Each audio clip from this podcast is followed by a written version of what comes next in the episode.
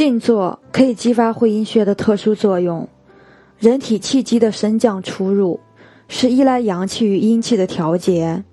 人既需要阳气壮火，又需要阴气滋阴，以维持正常的生理状态。人与自然的信息交换中，百会穴与会阴穴的作用最大。会阴穴被认为最不容易开启的铁门，说成是万箭射不穿之地。人在母腹时是目病息躯，自然形成一个天人地三者合一的状态。人一旦离开母腹，进入后天环境，双腿自然伸直，会阴穴即被关闭。